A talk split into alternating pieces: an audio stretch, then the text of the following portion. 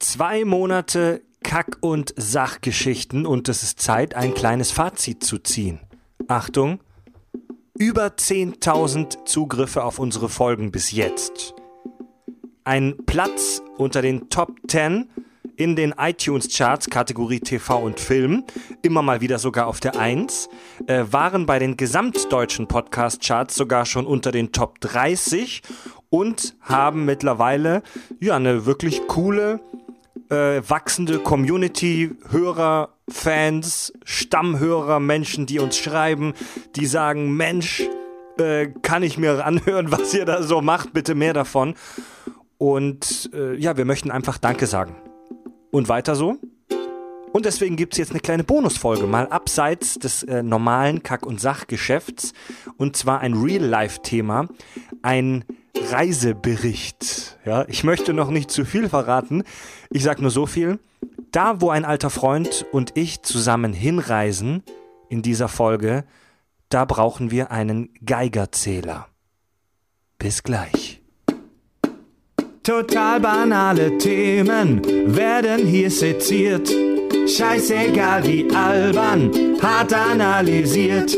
Darüber wird man in tausend Jahren noch berichten. Das sind die Kack- und Sachgeschichten. Manche Leute fahren, um Urlaub zu machen, auf den Bauernhof. Manche fahren nach Malotze und besaufen sich. Deutsche Rentner fahren nach Thailand, um ihr Geld, Schrägstrich Sperma an, anzulegen. Wir haben uns 2013 gedacht, wir fahren nach Tschernobyl. Wir, das sind, der Esel nennt sich immer zuerst meine Wenigkeit, Fred, und Andi. Guten Abend. Guten Abend. Du, du wurdest schon vorgestellt, vielleicht erinnert sich der ein oder andere Hörer, du warst in unserer Folge Science Fiction im Alltag. Richtig, genau. Schon am Start. Ja. Äh, du bist Programmierer. Genau. Und digitales Hausmädchen. Jetzt beim dritten Anlauf klappt's ja, ne? Ja, und ähm, das schneiden wir raus. und äh, du bist einer meiner ähm, Kumpels aus äh, dem tiefen Baden-Württemberg. Ja. Und du bist 2013 auf die geniale Idee gekommen, nach Tschernobyl zu fahren. Ähm, wir, wir machen heute äh, eine eher ungewöhnliche Kack- und Sachfolge. Und zwar ist, haben wir heute ein Real-Life-Thema, einen kleinen Reisebericht. Unsere Reise 2013 nach Tschernobyl. Du bist auf die Idee gekommen damals. Erzähl doch mal. Ja, genau. Ähm, Wie, wie, wie kommst du auf die Idee, uns in ein ehemaliges Atom-Ausnahmegebiet zu schicken? gut, du kennst mich ja. Äh, ich habe eh nicht alle Tassen im Schrank, ähm, aber Oh gut, ja! wie jeden Sommer sitzt man dann, äh, bevor der Urlaub losgeht, äh, vorm Rechner und überlegt sich, hm, wo könnte man dieses Jahr Urlaub machen? Ja, geht man nach Malle, geht man nach Thailand? Nicht, dass wir das irgendwann getan hätten. Nein, absolut nicht. Oder, oder andere Er, ernsthaft? Destinationen, ja. Ähm, Ja. Genau. Also Google einge äh, geöffnet, eingegeben, irgendwie abgefahrene äh, Touristenorte. Und irgendwie auf der ersten Seite kam dann natürlich gleich äh, Sperrgebiet äh, Tschernobyl äh, in Ukraine, für alle, die es nicht wissen. Und ja, da habe ich mich dann ein bisschen eingelesen, bin auf eine etwas dubiose Homepage gestoßen, die relativ billig aussah. Also die hätte genauso gut von Mafiosis stammen Genau, können. wahrscheinlich nur komplett weiß mit Ja, Text. weißer Hintergrund, blaue Times New, Hyperlinks. Times New Roman. Times New Roman, blaue Hyperlinks, rote Überschriften. Also so wie Ja. man sich Anfang der 90er eine Homepage Ja. äh, in Erinnerung rufen kann, äh, so sah diese Homepage aus. Bloß es war 2013, wie gesagt. Äh, ja, habe einfach mal Kontakt aufgenommen mit den Leuten per E-Mail. Äh, war sehr nette Leute, ähm, die auch äh, freundlich Auskunft gegeben haben. Auf Äh, Englisch. Auf Auf Englisch. Englisch hast du mit auf, auf mittelmäßigen äh, bis schlecht verständlichen Englisch, aber es hat gereicht, um eine PayPal-Zahlung über, ich weiß gar nicht mehr, was waren es, 500 Dollar? Wir waren zu dritt. Wir waren insgesamt zu dritt, ja. Ich glaube, ich meine, es waren pro Person rund 170, 180 Dollar, oder? ja, ja, so um den Dreh. Die, die, Genau. wir, die wir im Voraus denen per PayPal zugeschickt haben und wir wussten nicht, ob wir dafür eine richtige Leistung kriegen. Wir waren schon ziemlich bescheuert. Richtig, genau. Genau. Ja, und dann ging das ganze Papierkrame los, ne? Wir mussten äh, Ausweise durchschicken schon mal, Ausweisnummern, Reisepassnummern und ähnliches. Äh, Ich musste extra noch einen Reisepass ganz schnell beantragen für die Action. Ich meine, im, Eil im Eilverfahren war das Ja, sogar noch. genau, ne? ja, ja, ja, ja, ja.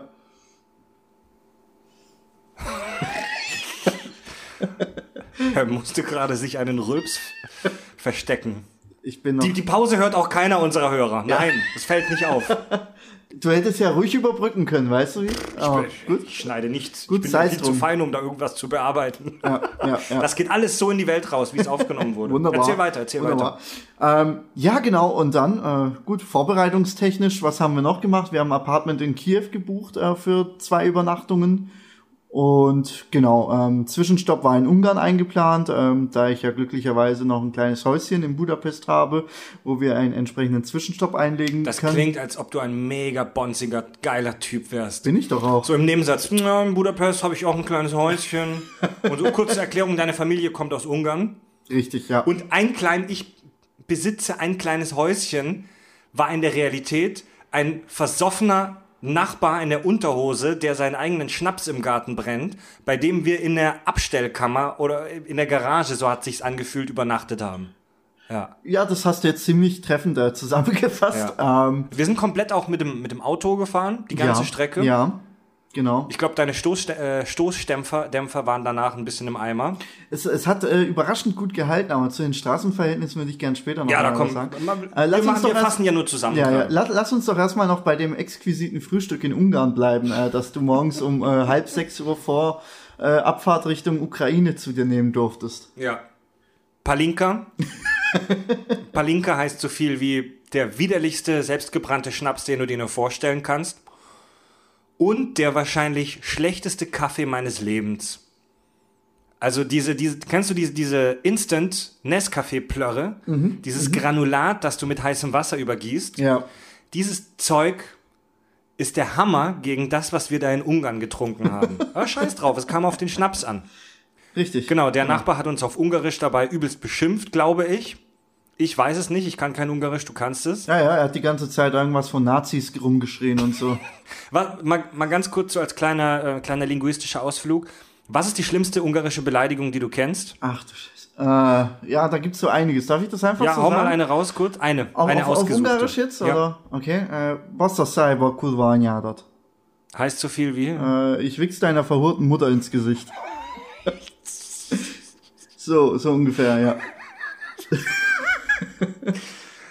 Also, wenn ihr das nächste Mal, wenn ihr das nächste Mal Penny an der Kasse steht und jemand drängelt sich vor, dann sagt ihr ihm, Ja, Basta Cyber kurwa anyádat. Das sagen die auch so ganz normal beim Einkaufen, wenn sich jemand vordrängelt zum Beispiel. Die sagen das, die, die kennen da nichts. Das ist so wie bei uns etwa Scheiße.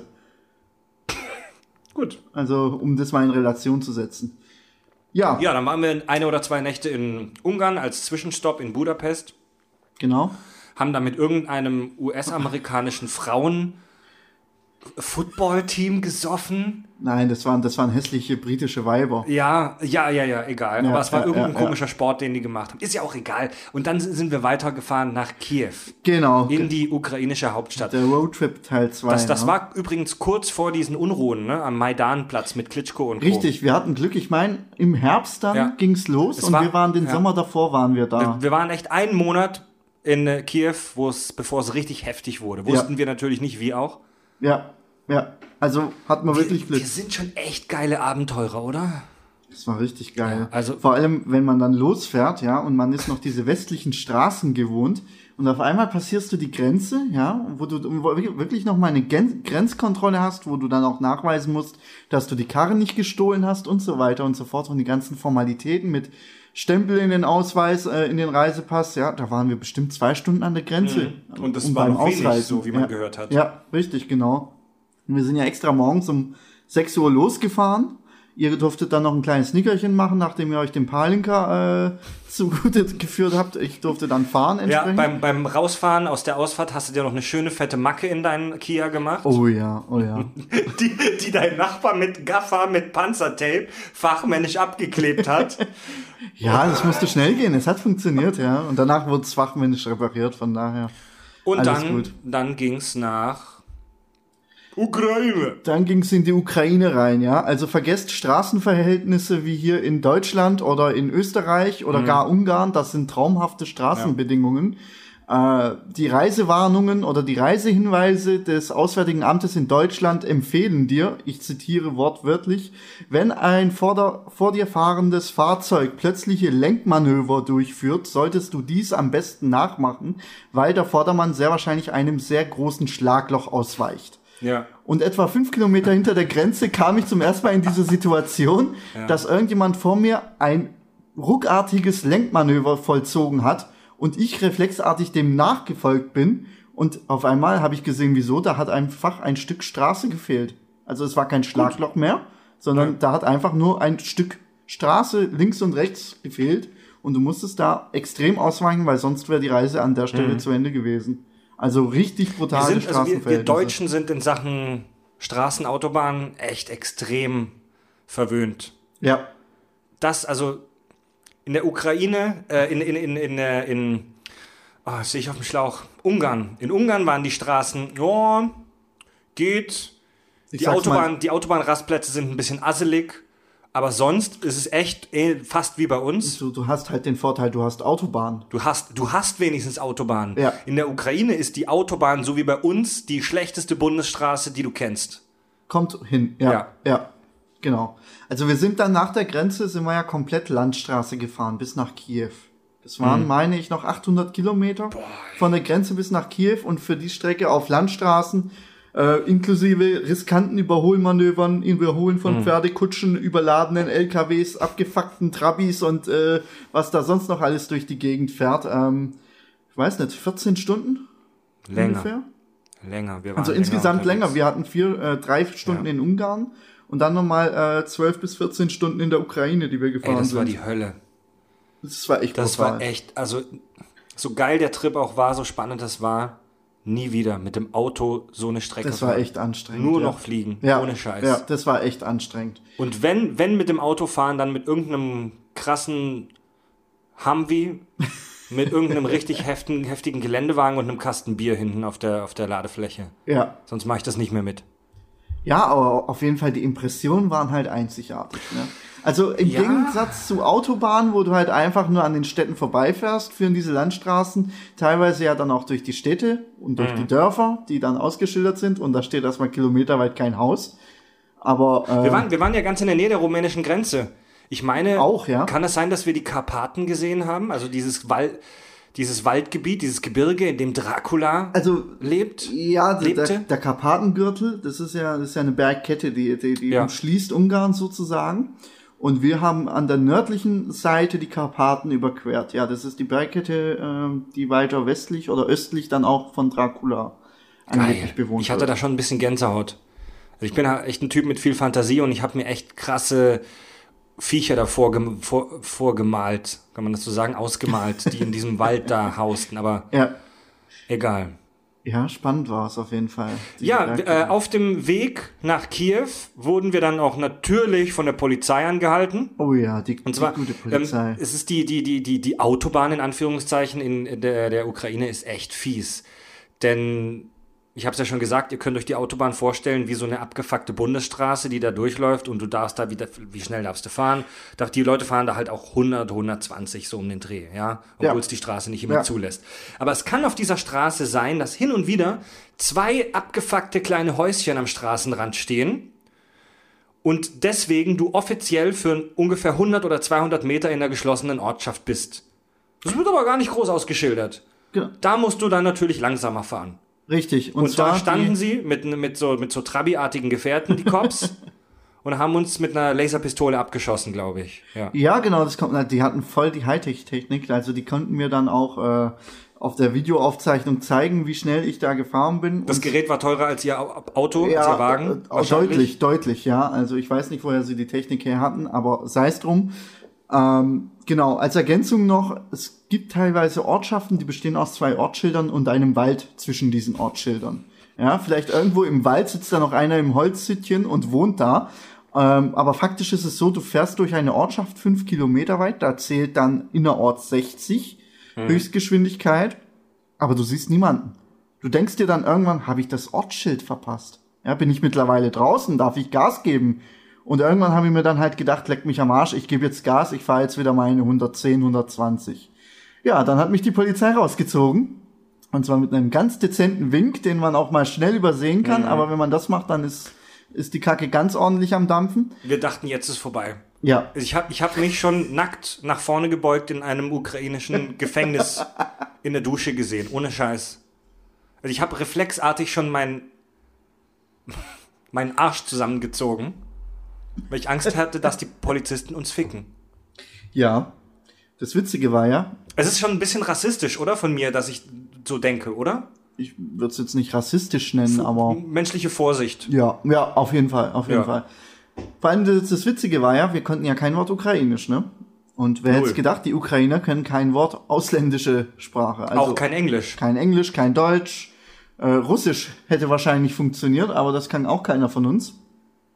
Also ging so mit Händen und Füßen her. Die haben mich dann aus dem Fahrzeug gebeten und haben mich dann erstmal bei sich in die Karre setzen lassen.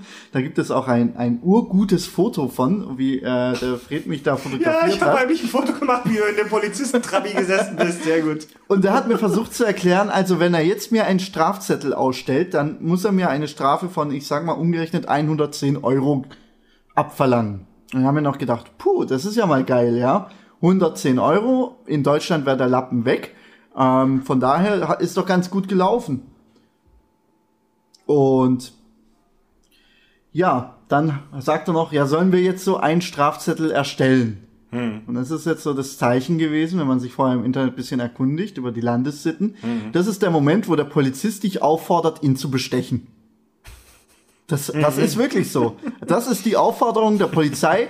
Willst du jetzt einen offiziellen Strafzettel oder willst du günstiger mit einer Bestechung davon kommen? Ja. Also habe ich ihm versucht zu erklären, ich biete ihm 20 Euro an, habe ihm mit meiner Hand eine 2 gezeigt und habe gleichzeitig in den Geldbeutel gegriffen und einen 20-Euro-Schein Da rausgeholt. zuckte das erste Mal der Gummiknüppel. Ja, ich, Die, die erste Ader fing schon an zu pulsieren am Polizisten. äh, ja, ja, ja. Also ich glaube, irgendein Knüppel an ihm hat sicherlich gezuckt zu dem Zeitpunkt, ja. Auf jeden Fall hat er den 20er entgegengenommen, hat mir die Hand geschüttelt, hat mir sowas wie Ach so, ein... der hat die 20 genommen. Ich dachte, das wären zu wenig gewesen. Nein, nein, die 20 hat er genommen. Die 20 Ah, hat er genommen. Ich, ich dachte, du hättest 50 bezahlt oder so. Nein, nein, 20 Euro hat mich Okay, der Spaß gekostet. Mit 110 Oh, äh, innerorts äh, zu schnell. Äh, also über 60 km/h bin Ja. ich zu schnell gewesen. Geil.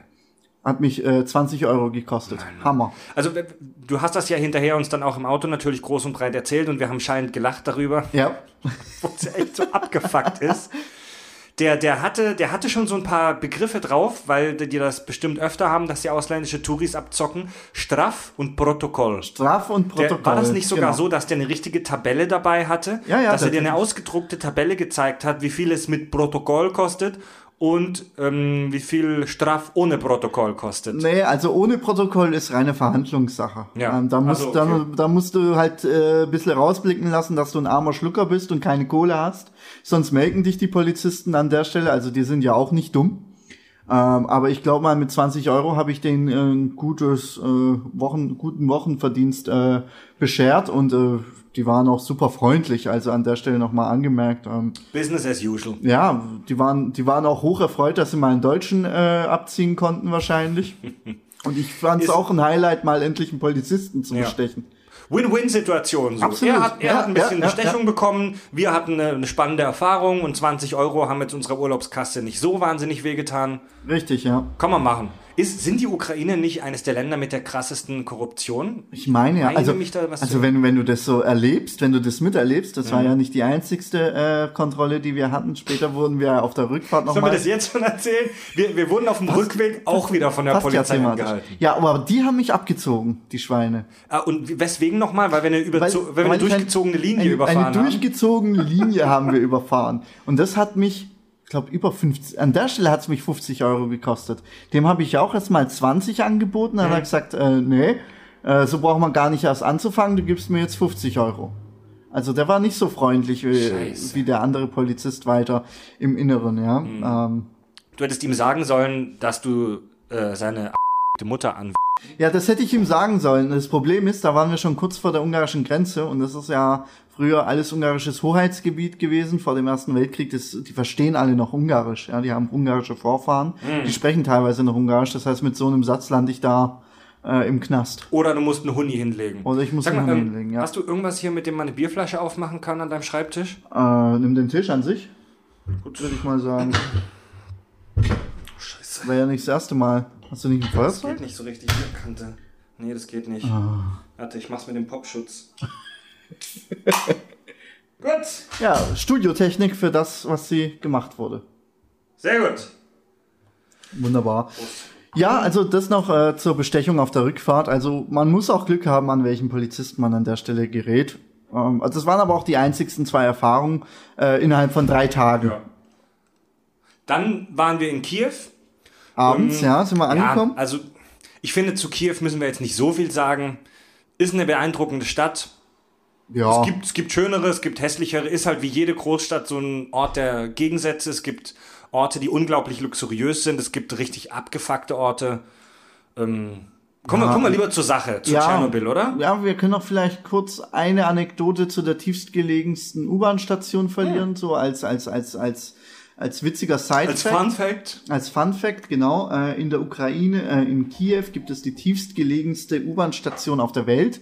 Die ist im Berg drin. Also man muss sich vorstellen, ähm, die U-Bahn überquert einen Fluss oberirdisch und an der Seite vom Fluss äh, ragt ein Berg hinaus. Und der, der Zug fährt einfach geradeaus in den Berg hinein und ungefähr äh, in der Mitte von dem Berg ist dann die U-Bahn-Station, äh, wo sie früher als Waffenlager umrüsten konnten, wenn es zum Ernstfall gekommen Hieß wäre. die auch nicht irgendwas mit Arsenal? Arsenalnia. Arsenalna oder sowas. Arsenalnia, ja, genau, in Richtung. genau, Tiefste genau. U-Bahn-Station der Welt. Das war Ja. schon irre. Du, du fährst auf einer Rolltreppe runter, die nicht mehr enden will. Die ist ewig. Du hast nach oben und nach unten geguckt und hast das Ende nicht gesehen, Ja. ne? Und ja, nee, so übel war es jetzt auch wieder Ah, nicht. doch, doch. Aber es war schon sehr lang. Ja. Und du kommst dann unten an und denkst, du bist da. Bist dann in einem unglaublich geilen Zwischenraum mit so fast schon barockartig wirkenden Aufbauten links und rechts neben dir, so ein Kuppelraum und gehst um die Ecke und musst ne, nochmal eine Rolltreppe, die so groß ist wie die erste, nochmal runterfahren. Ich glaube, du bist rund 100 Meter in der Tiefe, in der Ja, Erde. ja, ich meine auch so ungefähr, genau, Ja. genau. Also allein die Rolltreppenfahrt hat ja irgendwie fünf Minuten gedauert. Ja. Also es war echt, echt, echt ein krasses Erlebnis, ne? Hm. Ja, aber mehr brauchen wir zu Kiew eigentlich auch nicht zu sagen. Also Daima, äh, Maidan, ja, ja. Ist, ist mit Sicherheit eine tolle, interessante Stadt, aber wir waren nicht da, um Kiew zu sehen, sondern wir waren da, um uns verstrahlen zu lassen. richtig. Und äh, deswegen sind wir alle früh morgens aufgestanden, waren schon wahnsinnig nervös auch ein bisschen und haben uns dann mit so ein paar Typen, also ich will jetzt nicht sagen, dass sie zwielichtig waren, das waren sie nicht, aber sie wirken jetzt nicht auch nicht wie professionelle Reiseveranstalter, sondern die wirken halt eher wie so ein paar Jungs, die durch Zufall so eine, so eine, ähm, wie nennt man das, so eine Erlaubnis bekommen haben, solche Ja. Touren durchzuführen. Und die haben uns dann in so einen Bus gesteckt. Wir waren mit lauter englischsprachigen Ausländern zusammen, hauptsächlich Ami, Amis, glaube ich, oder? Ja, Amerikaner, ein Australier war dabei. Mein Das war so eine. Reisegruppe von acht bis zehn Leuten, oder? Ja, Kann das sein? Ja, wir waren mit so einem kleinen Bus unterwegs, also ein Genau, mit einem, Transporter. mit ne? einem kleinen Bus fuhren wir dann von Kiew aus zwei Stunden ungefähr mit dem Wagen. Maximal, eher weniger, ne? Eine Soweit bis zwei Stunden fuhren wir dann raus aufs Land. Tja, und dann standen wir da plötzlich vor einer Grenze, vor einem großen Zaun. Vor dem ersten Checkpoint, ne? Vor dem ersten Checkpoint, vorm, vor, dem, vor der vor, Sperrzone. Vor, vor, vor dem Sperrgebiet, vor der Sperrzone, genau. Also man muss sich das vorstellen, du fährst aus Kiew raus und je weiter du in Richtung dieser Sperrzone fährst, umso weniger Autos kommen dir entgegen, ja. Bis du dann irgendwann auf die Straße abbiegst und dann kommt dir irgendwie gar kein Auto mehr entgegen und du bist auf einmal ganz allein auf, auf, auf weiter Strecke. Und du fährst und du fährst bestimmt nochmal 10 Kilometer auf dieser Straße ganz allein und dann auf einmal kommt dieser Checkpoint aus dem Nichts, ja. Und man muss sich vorstellen, militärisch äh, bewachter Durchgangsposten mit Schranken, mit Häuschen, mit Hütten, mit äh, Soldaten uniformiert. Ich weiß nicht, bewaffnet waren sie, glaube ich, jetzt nicht, aber äh, sie waren auch nicht Militärangehörige. Äh, Fotografie verboten, also das volle Programm und da standen wir dann erstmal, durften aussteigen, durften alles fotografieren, außer alles, was in Blickrichtung des Checkpoints fällt. Ein Warnschild durfte ich da fotografieren, dass wir Ein ziemlich cooles Warnschild mit so einem riesengroßen Ato Achtung, atomare Strahlungzeichen. Das Ja, ich, ja. war so ein bisschen wie bei Fallout. Ja. Aber hier, bevor wir jetzt, bevor wir jetzt in die äh, Sperrzone betreten, erstmal ganz allgemein zu Tschernobyl. Nochmal so eine, so eine Zusammenfassung. Wir haben ja 30. 30. Geburtstag der Katastrophe. Ja. Ähm, ja, was ist damals passiert? Im Jahre 88 war es im April. 86. Äh, Quark. Ja, genau. 2016, 30 Jawohl. Jahre zurück. Ja. Ähm, Im Jahre 1986, im April, war das, 30. Geburtstag deswegen, gab es eine Katastrophe, einen Supergau in Tschernobyl in der Ukraine, das Atomkraftwerk. Es gab eine Havarie, es gab eine Kernschmelze. Es gab eine Riesenexplosion. Das Ding ist buchstäblich wohl damals in die Luft geflogen Ja. und hat eine, ein riesengroßes Gebiet dort in der nördlichen Ukraine verstrahlt. Das hast du schön zusammengefasst. Das habe ich schön Ja, zusammengefasst. da brauche ich gar nichts äh, hinzuzufügen. Ja, also nicht nur, klar, Ukraine wurde verstrahlt, die Strahlenwerte äh, wurden auch, erhöhte Strahlenwerte wurden ja auch in Deutschland, in Schweden und so weiter gemessen. Mhm. So hat man ja dann auch in der Außenwelt äh, außerhalb des Eisernen Vorhangs damals äh, von der Havarie erfahren. Weil die Sowjetunion hat natürlich erstmal versucht, das Ganze zu Ja, ja, vertuschen. das ist ja, das finde ich eines der interessantesten Dinge. Das ist lange Zeit überhaupt gar nicht an die Öffentlichkeit gekommen. nee. Das hat Tage, ich glaube sogar Wochen gedauert, Also, bis wir in Deutschland ja. hier davon erfahren Also haben. in, in Deutschland hat es ein paar Tage gedauert. Ja. Und äh, die letzten, die davon erfahren haben, waren die Leute, die evakuiert wurden, ironischerweise. ja. Also die, so die wurden evakuiert, aber um eine Panik zu verhindern, hat man halt gesagt, okay, ähm, man sagt denen jetzt nicht, was los ist, sondern Mhm. man bringt die einfach mal weg. Äh, ich weiß jetzt nicht, was man den Leuten erzählt hat, aber ich denke mal auch, äh, ein Teil konnten sich schon denken, was da passiert ist. Ken- Kennst du, kennst du Ranga Yogeshwar? Ja. Der, der, der ähm, Physiker, der im Fernsehen auftritt, Quarks und Ja, Co. und so weiter, ja. der, der Inder. ja. Ähm, der, äh, ja, Hätte ich jetzt vom Namen her der, der, Physik, vermutet. der Physiker-Inder, ja. ähm, super Typ, Ja. der ist berühmt geworden durch Tschernobyl. Das war sein Durchbruch praktisch. Klingt Ach, hat der makaber. damals das, äh, sozusagen den, äh, dem Otto Normalverbraucher erklärt, was da passiert Äh, ist? Oder? Ja, jein. Also er, er war der Erste, der das vorhergesagt hat. Okay, Also die haben, okay. die haben das erfahren, dass, dass es dort diese Katastrophe gab. Und Ja, es, okay. man muss sich das ja, das muss man sich erstmal vorstellen, den Leuten war damals vor Tschernobyl gar nicht bewusst, dass Atomkraftwerke gefährlich sein kann. Gefährlich sein können. Das war dem Otto Normalverbraucher damals nicht wirklich klar. Okay, Damals dachte okay. man tatsächlich noch, dachten viele Leute noch, dass es eine saubere Energie ist. Und ähm, ja, das Ding ist hochgeflogen. Und äh, Ranga Yogeshwar hat dann so ein paar Berechnungen angestellt und so. Da gibt's eine ganz interessante Anekdote. Er war selbst gerade in einem Flugzeug und ist irgendwo hingeflogen und hat das ein bisschen durchgerechnet und ist dann auf die Idee gekommen, da kommt was auf uns zu. Sprich, auch in Deutschland könnten wir mit dem atomaren Fallout, mit, dem, äh, mit den Partikeln, die da runterkommen, Probleme haben. Okay. Und er hat die Öffentlichkeit davor gewarnt Ah, und er war der Erste. Er war der Erste, der das vorhergesagt hat und auf die Idee gekommen ist, hey, vielleicht sollten wir in Deutschland ein paar Tage oder Wochen unsere Kinder nicht auf den Spielplatz lassen Spannend. und keinen Salat essen. Okay. Es ist ja bis heute so, dass du in gewissen Teilen Deutschlands ähm, keine Wildschweine essen darfst, weil die sehr viel von dem verstrahlten Zeug aufnehmen oder aufgenommen haben. Mhm, Okay. okay. Kranker Scheiß. Ja, sehr klar. Aber dazu, wir ja. kommen zu dieser Geschichte mit Fallout und so weiter später noch. Da haben wir auch noch ein paar interessante Facts. Ja, ja.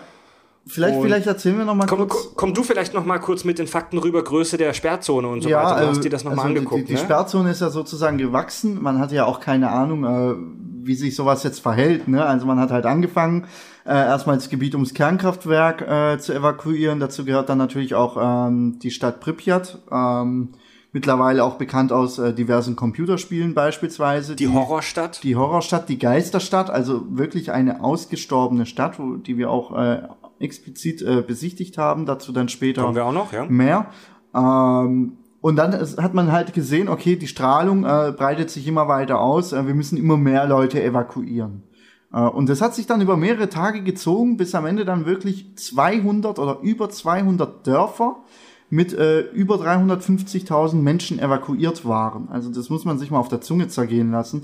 Äh, da wurden einfach mal kurz 200 äh, Ortschaften äh, platt gemacht oder äh, äh, leer zurückgelassen, evakuiert und ja, zum Sperrgebiet erklärt. Ähm, wir reden hier jetzt äh, konkret von etwa 4300 Quadratkilometern. Äh, das ist etwa ein Umkreis von 30 Kilometer rund um den äh, havarierten Reaktor rum. Nee, warte, war es nicht Radius 30 Kilometer? Habe ich, war- hab ich nicht, was habe ich Es gesagt? war, es war Radius Ja. 30 Kilometer, meine ich, also ein Durchmesser von 60 Kilometern. Ja, ja, genau, Radius, Entschuldigung, ja, ja, ja, Kranker Shit. ja. Ja, genau. Und äh, mittlerweile ist die Sperrzone ähnlich, wie man das auch äh, von Fukushima kennt, äh, wenn man sich ein bisschen damit befasst, in mehrere Zonen eingeteilt. Also es gibt äh, aktuell den 30 Kilometer Gürtel, ähm, der dann entsprechend Ja, nee, Radius 30 Kilometer, du hast recht, ja, Radius 30 Kilometer.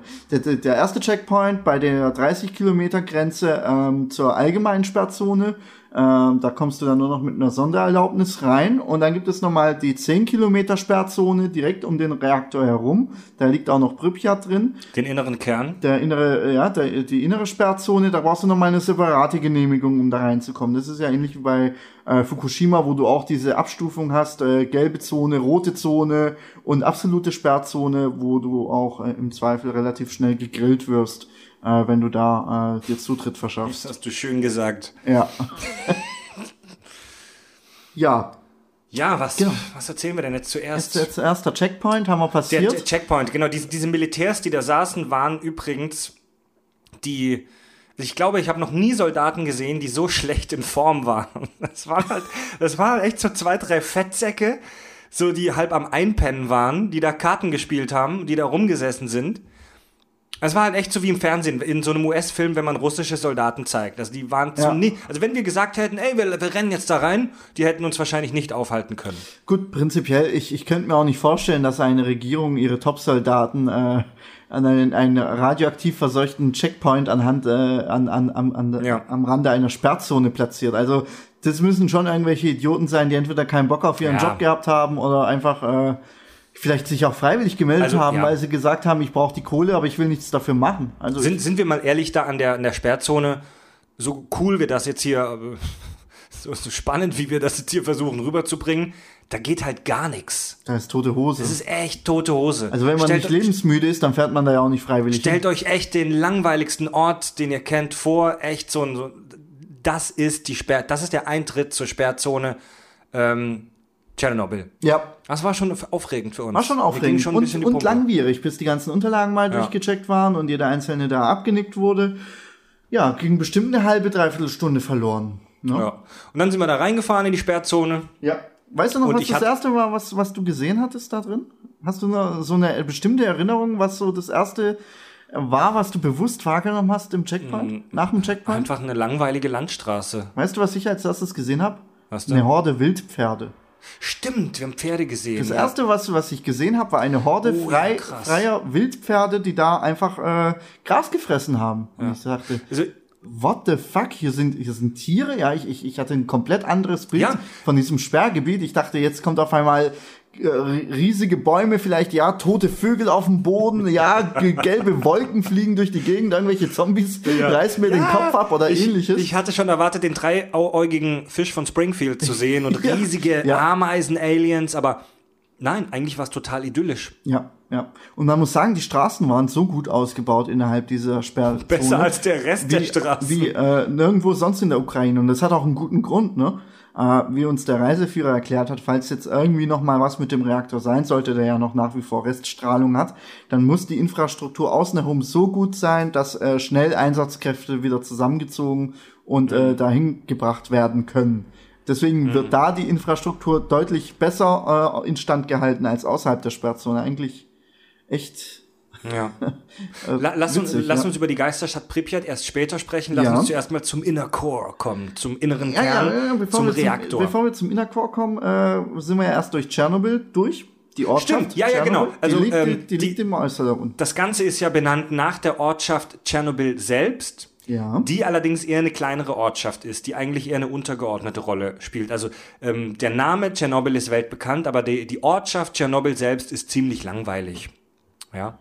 Ja, wobei man muss dazu sagen, der, obwohl die Ortschaft innerhalb ähm, der Sperrzone liegt, leben da mehrere tausend Menschen. Da leben immer noch Menschen. sind, da ja. leben die Arbeiter, unter anderem, die immer noch in dem Atomkraftwerk Moment, Moment. arbeiten. Es arbeiten mehrere tausend Menschen, aber dort leben, dort wirklich wohnen, also in Tschernobyl, tut nur noch eine kleine Handvoll Menschen. Ja, wobei Tschernobyl war schon noch äh, eine gepflegte Ortschaft mit ein paar Pla Plattenbauten, also jetzt klar nicht die äh, paar tausendmal vielleicht übertrieben, aber einige hundert sind es definitiv, die da noch we wohnen. Und die, die, also die Ortschaft Tschernobyl wirkte jetzt auch nicht wie eine Geisterstadt, sondern Nein, stellt, nein. Euch, stellt euch einfach vor, eine kleine Stadt an einem Sonntag. ja, Stellt euch vor, einen Sonntag, an dem es heiß ist und die Leute sind faul und bleiben lieber zu Hause. So war das. genau, inklusive einer Bushaltestelle, die dich im Zweifel auch in die nächste Ortschaft außerhalb der Sperrzone bringt, um nochmal Einkäufe zu tätigen. Es Gab es da eine funktionierende Buslinie? Ja, da gab es eine Buslinie. Das hab ich gar ja, nicht mehr Das auf- hat der der Guide Pfanne. gesagt. Also da fährt er irgendwie morgens ein Bus und abends ein Bus. Da kannst du morgens dann irgendwie in die nächste Stadt gehen, wenn du zum Arzt musst oder zum Supermarkt äh, oder zum Mhm. Redle oder so. Und am Abend bringt er dich wieder zurück. Also es ist jetzt äh, Also es hat mich auch total geflasht. Da läuft das ganz normale Leben einfach weiter. brutal. In, ja. der, in der Sperrzone von Ja. Tschernobyl. ja. Und jetzt fragen vielleicht viele Hörer, ja, die sind alle verstrahlt, die mutieren doch alle, nach zwei Tagen gehst du drauf, die sterben. Nein, die sterben nicht. Nein. Wir haben Borscht, Borscht gegessen Richtig. in einem Es- kleinen es- es Restaurant in Tschernobyl, Für Interessierte, es gibt ein Hotel in Tschernobyl. wo man übernachten kann, ja. Da, da darfst du übernachten. Also äh, stellt euch jetzt kein Luxushotel und kein Luxusrestaurant vor. Es kam eher vor wie so eine Kantine einer Arbeiterfabrik aus der Sowjetunion ja, Zeiten. Jugendherberge-Style. Ja, absolut. Also wirklich ähm, ganz einfach gehalten. Aber es gab, um es mal zusammenzufassen, Gastronomie in Tschernobyl, ja. Und zwar nicht nur ausgelegt für uns, sondern auch für Arbeiter, die da mittags hingehen, um da mal schnell was zu essen oder zu trinken und sich im Zweifel auch da abends mal volllaufen lassen oder wie auch immer. Cool. Äh, ganz wichtig an der Stelle, man hat uns auch gesagt, alle Lebensmittel, die wir da verzehren, werden außerhalb der Sperrzone Ja. angeliefert. Also Gemüse und Kram und so weiter, den du, der dort wächst, darfst du nicht essen. Wieso? Dazu kommen wir auch noch später. Das ist nämlich wirklich spannend. Mit dem Fallout und der Strahlung und was da eigentlich so gefährlich dran ist. Ähm, die Menschen, die dort arbeiten, die leben dort natürlich nicht. Wenn du dort wirklich lebst und wenn du dort übernachtest, dann hast du ein Problem. Denn dann wirst du auf Dauer verstrahlt. Die Leute, die da noch leben, und das ist wirklich nur noch eine kleine Handvoll, das sind alte Menschen. Wieso? Die wollen nicht weg, die wollen lieber, die wollen lieber sterben, als da wegzugehen auf gut Deutsch, und das wären sie auch, aber bei alten Menschen ist es nicht so schlimm, verstrahlt zu werden. Sollen wir, sollen wir ganz kurz vielleicht erklären, nur, also, nur ganz kurz zusammengefasst, was atomare Strahlung macht, wieso das so gefährlich ist? Darfst du gerne machen, ja. Ato atomare Strahlung ist Gammastrahlung. Das ist eine, eine harte, also hochenergetische Strahlung im elektromagnetischen Spektrum. Und das Problem ist, dass diese Strahlen, das könnt ihr euch vorstellen, wie so, wie so kleine Böppel, die ganz schnell durch die Gegend fliegen. Ah, das, ja, das ist jetzt echt ultra laienhaft erklärt, aber stellt euch die elektromagnetische Strahlung vor wie so kleine Klumpen Energie, die sehr, sehr schnell durch die Gegend fliegen. Und wenn die durch deinen Körper durchfliegen, dann kann es manchmal sein, dass die einzelnen Teile deiner DNA rausschießen. Also der Mensch hat ja einen biologischen Bauplan, die DNA, die man kennt, ne, mit dieser Doppelhelix. Und die ähm, Gammastrahlung schießt da einzelne Teile raus. Wenn das nur mit einem passiert, ist das kein Problem. Der Körper kann das alles regenerieren. Wenn das mit zweien passiert und dreien und so weiter, ist das kein Problem. Aber du kommst irgendwann an eine Grenze, wo deine DNA Schäden nimmt und wo dein Erbgut verpfuscht ist, auf gut Deutsch. Und äh, ja, das zieht dann die Strahlenkrankheit nach sich, dir wird schlecht, du musst kotzen, du scheißt Ja. dich ein Ja, und stirbst.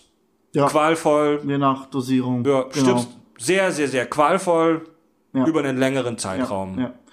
Das Heimtückische an der Strahlung ist ja, du kannst sie weder riechen, noch sehen, noch erfühlen, sondern Ich dachte immer, die leuchtet so grellgrün, wie bei den Simpsons. dachte ich auch, aber da war irgendwie gar nichts, als wir da in der Sperrzone waren. Also Ja. selbst da auf den Fotos, die ich gemacht habe, ist gar kein Grünstich oder sonst was zu erkennen, keine, keine, Mhm. Schade eigentlich. keine Flecken drauf. Ähm, Nee, also völlig unsichtbar, keine Chance, das zu erkennen. ja.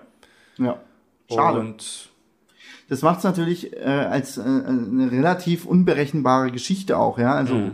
wir waren ja dann auch mit einem Geigerzähler ausgestattet, um die Strahlung zu messen, äh, speziell von äh, Gegenständen, äh, um auch herauszufinden, sollten wir irgendwas anfassen dürfen oder nicht. Ähm, wobei uns speziell geraten wurde, also alles um die Straßen herum ist ja dekontaminiert worden damals. Ähm, aber man sollte sich nicht hinter die Absperrungen von Straßen äh, wagen, man sollte nicht äh, mit der Vegetation in Berührung treten. Äh, Auf keinen Fall irgendwas essen. Ja. Wir, wir sollten uns auch langärmlich kleiden und genau, mit langen Hosen. Genau. Lange Hose, langärmelige äh, Ja, Oberteile. damit nichts an uns hängen bleibt. Wir sollten uns auch nicht irgendwo hinsetzen oder hinlegen. Richtig. Ja. Und da kommen wir nämlich jetzt zum, zum, zum Kern der Geschichte. Strahlung und so weiter. Wir waren nämlich am Reaktor. Wir standen Oh, direkt. jetzt, jetzt, jetzt machst du aber einen kleinen Sprung, ne? ja, aber ich muss den gerade machen. Ah. Wir kommen dazu gleich noch. Nur noch kurz zur Erklärung der Strahlung. Ja, okay. Ähm, was vielen nicht so bewusst ist, Du hast gerade den Höhepunkt der ganzen, des ganzen Reiseberichts vorweggenommen. Wollte ich nur noch nee, mal das ist geil, das ist jetzt ein Teaser. Wir waren beim Reaktor, dazu kommen wir in zehn Minuten. Ja, okay. okay Hammer, okay. Hammer-Teaser. Ja, ah, das war richtig geil, Leute. Ihr müsst dranbleiben. Ja, ihr müsst dranbleiben. Absolut. Nach Und- dieser und kleinen nicht, Werbepause. Und nicht vorspulen. ja. Weil es sind nicht zehn Minuten, sondern nur zwei. Vielleicht. Ja. Es, ich habe ich hab mir bei der Folge keine Notizen gemacht, deswegen ist die Reihenfolge ein bisschen random, aber Ich- ich, ich, ich- versaus gerade, ich versaus gerade. Alles gut, alles gut. Ich, ich würde noch kurz ein paar Facts äh, zu Tschernobyl Gut, dann- loswerden. Also, dann verkneife ich mir oder kurz nicht, meinen nicht, Sach- mein nicht Ding. Facts, sondern, sondern, sondern eher Impressionen. Oder wolltest du noch was zu Radioaktivität Nee, sagen? Was ich ganz witzig fand, äh, was, was in den Ostblockstaaten ja wohl gang und gäbe ist, sind diese, diese Ortswappen, aber in Form von Schildern. Das heißt, du hast ein ganz normales Ortsschild und dann hast du so, so, so eine Skulptur oder irgendwas, sowas wie, wie ein Maskottchen der Stadt, ja, wo du die, die einzelnen Dörfer identifizieren kannst. Und bei Tschernobyl war das eben entsprechend sozusagen ähm, die wissenschaftliche Symbolik, ja, dass man die Atome beherrschen kann. Ja, also du hattest dieses dieses äh, Radioaktivzeichen in dem Stadtwappen drin und und und diese diese wie heißt das diese diese kreisenden Elektronen oder was ja waren symbolisiert und natürlich das Atomkraftwerk auf dem Stadtwappen ja ich also finde nach das mega geil. Richtig krass, ne? Und dann stehst du sozusagen davor, ja, die Leute damals natürlich, oh, Atomkraft und schafft. Arbeitsplätze und so weiter. Und wir stellen uns jetzt dahin und sagen, ja, guck mal, die Leute damals, die wussten halt echt nicht, was Sache ist, ne? Hm. Oder die konnten sich das gar nicht vorstellen, was das für eine Gefahr ist, um da nochmal drauf zu sprechen zu kommen. Also Und- nur, nur kurz zur Erklärung, wenn jetzt Grüne zuhören, ich finde es natürlich nicht geil, was in Tschernobyl passiert ist. Nee. Aber ich finde es geil, dass die gesagt haben, ey, wir haben ein Atomkraftwerk in der Stadt, machen wir das ins Stadtwappen rein, fuck off. Das ist, das ist echt die Ironie des Ja. Schicksals, ja. Also es ist wirklich traurig, was da passiert ist und wir sind da auch nicht hingegangen, um uns irgendwie da dran aufzugeilen. Oh, ein ja. bisschen schon. Aber Katastrophen, Terror, Terror, Ein bisschen, Terrorismus, ja, Tourismus. Aber, aber ich muss sagen, also die Impression, die wir da mitgenommen haben, um da ein bisschen das Ende vorwegzunehmen, äh, hat mir eine komplett andere Einstellung gegenüber Atomenergie im Allgemeinen äh, gebracht. Also ich bin mittlerweile ein großer Gegner der Atomkraft, ähm, weil man sieht einfach, wenn einmal was schief geht, ist es eine unkontrollierbare Kraft, die die Natur und die Umgebung und im, im Zweifel ganze Länder äh, auf Jahrzehnte oder auf Generationen hinweg extrem schädigen kann, ja. Irreparabel schädigen Und kann. unbewohnbar macht. und unbewohnbar macht, ja.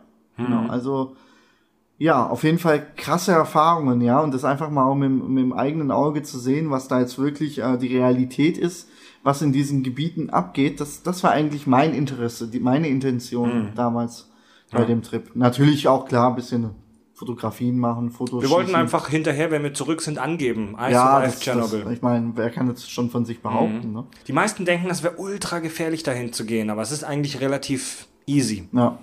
Also die, die, die Chance, dass dir in Kiew irgendwer die Handtasche klaut, ist tausendmal höher, als dass du mit irgendwelchen Atomschäden da aus Tschernobyl zurückkommst. Definitiv, ja. Denn die Stra 30 Jahre danach ist die Strahlung schon wirklich sehr stark abgeklungen. Ähm, dort leben, wie gesagt, darf man nicht, es sei denn, man ist über 80. Ja, es wird geduldet weil- von der Es Regierung. wird geduldet, aber die Leute, die da wohnen, ich weiß nicht, ob sie es wissen, aber die haben sowieso nicht mehr sehr viel lange zu leben, ja. ähm, weil sie, wie gesagt, auch sehr alt sind. Von Ja. daher ist es eigentlich Wurst, um es mal so zu sagen. Ähm, wie wir dort leben, darf man nicht, sollte man nicht tun. Da kriegt man definitiv, kann definitiv Langzeitschäden davon bekommen. Ähm, wenn man so wie wir als Touristen da mal einen Nachmittag reinfährt, ist das aber überhaupt kein Problem. Ähm, ganz im Gegenteil, es gibt viele Leute, die dort arbeiten und die jeden Tag dort mehrere Stunden reinfahren. Ja. Die haben dann auch einen richtigen Strahlenausweis und das wird kontrolliert und die dürfen nur eine gewisse Zeit dort drin verbringen. Kommen wir jetzt endlich zum Reaktor. Also gut. Ich, hätte- habe, also als wir diesen Tschernobyl-Trip gebucht haben, du hast es am Anfang schon gesagt, das war so ein bisschen halbseiden, die Website von denen und so. Und also wir hatten da kein Prospekt oder so. Wir haben keinen kein, keine, kein Flyer gekriegt oder irgendwas. Das war echt so, so digitaler Handschlag, so ein paar E-Mails gewechselt und Geld überwiesen und ähm, deswegen wussten wir nicht so genau, was das Programm beinhaltet. Und Andi, du hattest mit ihm ja den E-Mail-Kontakt Ja, mit dem Typen. ja. Ich weiß nicht, ob es dir bewusst war. Mir war es nicht bewusst, Also dass wir direkt an den gedacht- Reaktor ranfahren. Ich hätte auch nicht gedacht, dass wir direkt, also wirklich hautnah an dem Reaktor stehen werden. Also hautnah, man muss da wirklich sagen, Luftlinie, was waren es? 10 Meter? 20 Meter? Mehr ja, nicht? nee, doch. Es waren schon für 30, 40 Meter, aber das war trotzdem ziemlich Okay, oft. okay, wir haben den Reaktor aus der Ferne gesehen, als wir hingelaufen sind. Ja, und wir dachten schon, Und- das ist jetzt das nächste, was gehen Ja, wird. ich, ja. Wir, haben, wir haben den gesehen, so Luftlinie, keine Ahnung, 500 Meter, das Ja. ist ein Riesending, das siehst du schon aus der Ferne. Ja. Und das, da war echt, also ich hatte echt schon ein bisschen Gänsehaut. das war schon Und gespenstisch. wir, wir ja. dachten, okay, das war jetzt der Reaktor und jetzt fahren wir wieder heim. genau. Das hätten wir schon cool gefunden. Das hätten wir schon cool gefunden und dann, äh, dann fahren wir da direkt hin. Fahren wir da vorbei an, an dem Verwaltungsgebäude, ja, und da machen die Leute gerade Mittagspause. Erinnerst du dich? Ja. Wir, wir sind an dem Verwaltungsgebäude, so ein Bürogebäude neben dem Reaktor, also vielleicht Luftlinie auch 300 Meter vom Reaktor entfernt, äh, hat gerade sozusagen klassisch wie bei den Simpsons die, die, äh, die Mittagspause geläutet und da sind die Leute rausgekommen und haben sich an den See gesetzt und haben Lunchboxen gefuttert und haben ihre Brötchenstücke in, in diesen Fluss, in diesen, äh, der neben dem Reaktor äh, fließt. Äh, der, ich meine, der Fluss heißt auch Pripyat. Mal, warte mal ganz kurz. Alter, dein Pausenpfeifen-Sound gerade war der Hammer. Mach das nochmal. Mach das. Gerade war es besser. Ja, jetzt, jetzt kann Das ich war nicht mehr. wie, im, wie bei Fred Feuerstein im Intro. Ja, siehst du mal, ja? Sorry, die- ich habe dich unterbrochen. Die, die Mitarbeiter waren da am Fluss und die Ja. haben Wälze gefüttert im Fluss. Ja, und zwar, weißt du noch, wie riesig die, waren? Also, die waren mutiert. Die waren mutiert. Ja, die waren definitiv mutiert. also Wälze sind ja schon recht Wels, weiß nicht, ob ihr das vor Augen hat, im Englischen Catfish, die haben an der Seite, haben die so, so wirklich wie so Katzenhaare, so, so, so so, Tentakel. Die, Tentakel ist ein scheiß Wort, die haben, die haben links und Flossen, rechts an der oder? Schnauze so, so Flossen? Fäden, die weggehen, Ja, wie so ja, Flossen. ja. Wälze. Und die sind schon, das sind von Natur aus schon recht große Fische. Aber die Wälze, die wir da gesehen haben, die waren so groß wie Haie. Shit. Ja, die waren Oder ist riesig, das- ist das nur unsere. Erinnerung, die uns Nein, trügt? ich habe das fotografiert. Ich habe die Fotos. Das, das, das ist Wir waren schon ungewöhnlich unglaublich groß. groß, ja. Und da, da bist du auch ein bisschen mit den Mitarbeitern da kurz ins Gespräch gekommen, ein, zwei Sätze, die konnten ja auch kein, obwohl die konnten Englisch, weil die mussten sich ja auch mit den internationalen Behörden im Zweifel wahrscheinlich austauschen Mhm. mit den Reaktoren. Also auf Englisch ging das schon und ich meine, dass der eine die gefragt hat, ja, die sind schon ein bisschen groß, ne? Und die sagten, ja, ja, die sind groß, die sind groß und haben halt gelacht und haben die mit Brötchen gefüttert, weißt du, wie ich meine? Also so, Mhm, Ja. die Aus dem, aus ukrainische dem Maul des einen Wels guckte noch so ein zappelnder Arm des, des, ähm, des ähm, Ja. Kraftwerkbesitzers Ja, raus. ich meine, also klar, wenn man im Atomkraftwerk arbeitet, äh, das haveriert ist, dann äh, füttert man halt in der Mittagspause auch mutierte Fische. Also das ist, ist jetzt- schon echt abgefahren. Ja. Stell dir vor, du arbeitest in scheiß Tschernobyl das war echt krass. und fütterst in deiner Ich, Mittagspause ich, ich mutierte dachte, Fische. da ist alles ausgestorben. Ja, ich dachte, da sind vielleicht, kein, ich, ich kann mir das gar nicht vorstellen, aber Mhm. Da, als da diese, diese, diese Pause eingeläutet wurde und da strömen das Dutzende Leute Leben. aus dem, aus dem Verwaltungsgebäude Was, was, raus. vielen Leute nicht, was vielen Leuten nicht bewusst ist, Tschernobyl, bei, bei dieser Katastrophe von Tschernobyl ist nicht das ganze ähm, Kraftwerk kaputt gegangen, sondern das war nur einer, einer der Reaktoren. Wie viele sind da? ja. Waren es vier insgesamt? Vier oder vier mit der Option auf weitere vier? Ja. Und sowas? einer, der, dieses, dieses, diese Katastrophe fand in einem der Reaktoren statt. Ja. war es die zwei? Nagelt Oh. mich nicht drauf fest, weiß Ja. ich nicht mehr genau. Weiß Einer der auch nicht. Reaktoren war das. Ja. Und nur wenige Wochen oder ich glaube sogar Tage nach der Katastrophe war das Kraftwerk wieder ganz normal am Netz und das läuft bis heute. Das Kraftwerk Tschernobyl ist ganz normal im Betrieb. Ja, die anderen Reaktoren laufen noch oder, oder werden abgewickelt. Ähm, witzigerweise, einen Reaktor hatten sie ja gerade im Bau, als die Katastrophe passiert ist. Äh, den Bau haben sie dann natürlich eingestellt, aber die Kräne, äh, die Baukräne, die stehen da noch weiter. Und du siehst halt richtig, äh, zu welchem Baustadium damals äh, der Reaktor fertiggestellt war. Ja? Du, kann, du kannst das auch nicht einfach ausmachen, das ging halt auch nicht. Richtig, ja. ja, Ähm, Denn wenn, wenn das Kraftwerk Tschernobyl ausgemacht würde, dann hätte die nördliche Ukraine und halb Weißrussland keinen Strom. ja. Wahrscheinlich, ja. Ja, Ja. ist so. Ja. Genau, also, Entschuldigung, wenn man einen sicheren Job haben will, dann bewirbt man sich im Kernkraftwerk Tschernobyl, weil diese mit der Abwicklung des Reaktors noch mehrere hundert Jahre die, beschäftigt. Ja, und äh, das Kraftwerk Tschernobyl ist bis heute, ich glaube, unter den zehn größten Atomkraftwerken der Welt immer noch. Das ist riesig.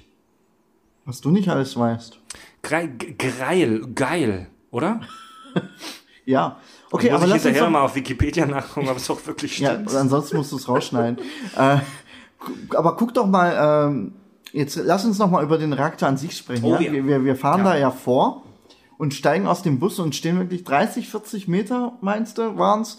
Äh, stehst du vor dem Reaktor, ja, da ist noch so ein episches Denkmal äh, in so einer Art äh, Kreisverkehr ähm, mit so einem Wendekreis äh, aufgestellt, wo dann nochmal äh, den Helden äh, der, der ersten Stunde äh, gedacht ist, die da die Katastrophe versucht haben, nochmal abzuwenden und ähnliches, Feuerwehrleute, Liquidatoren.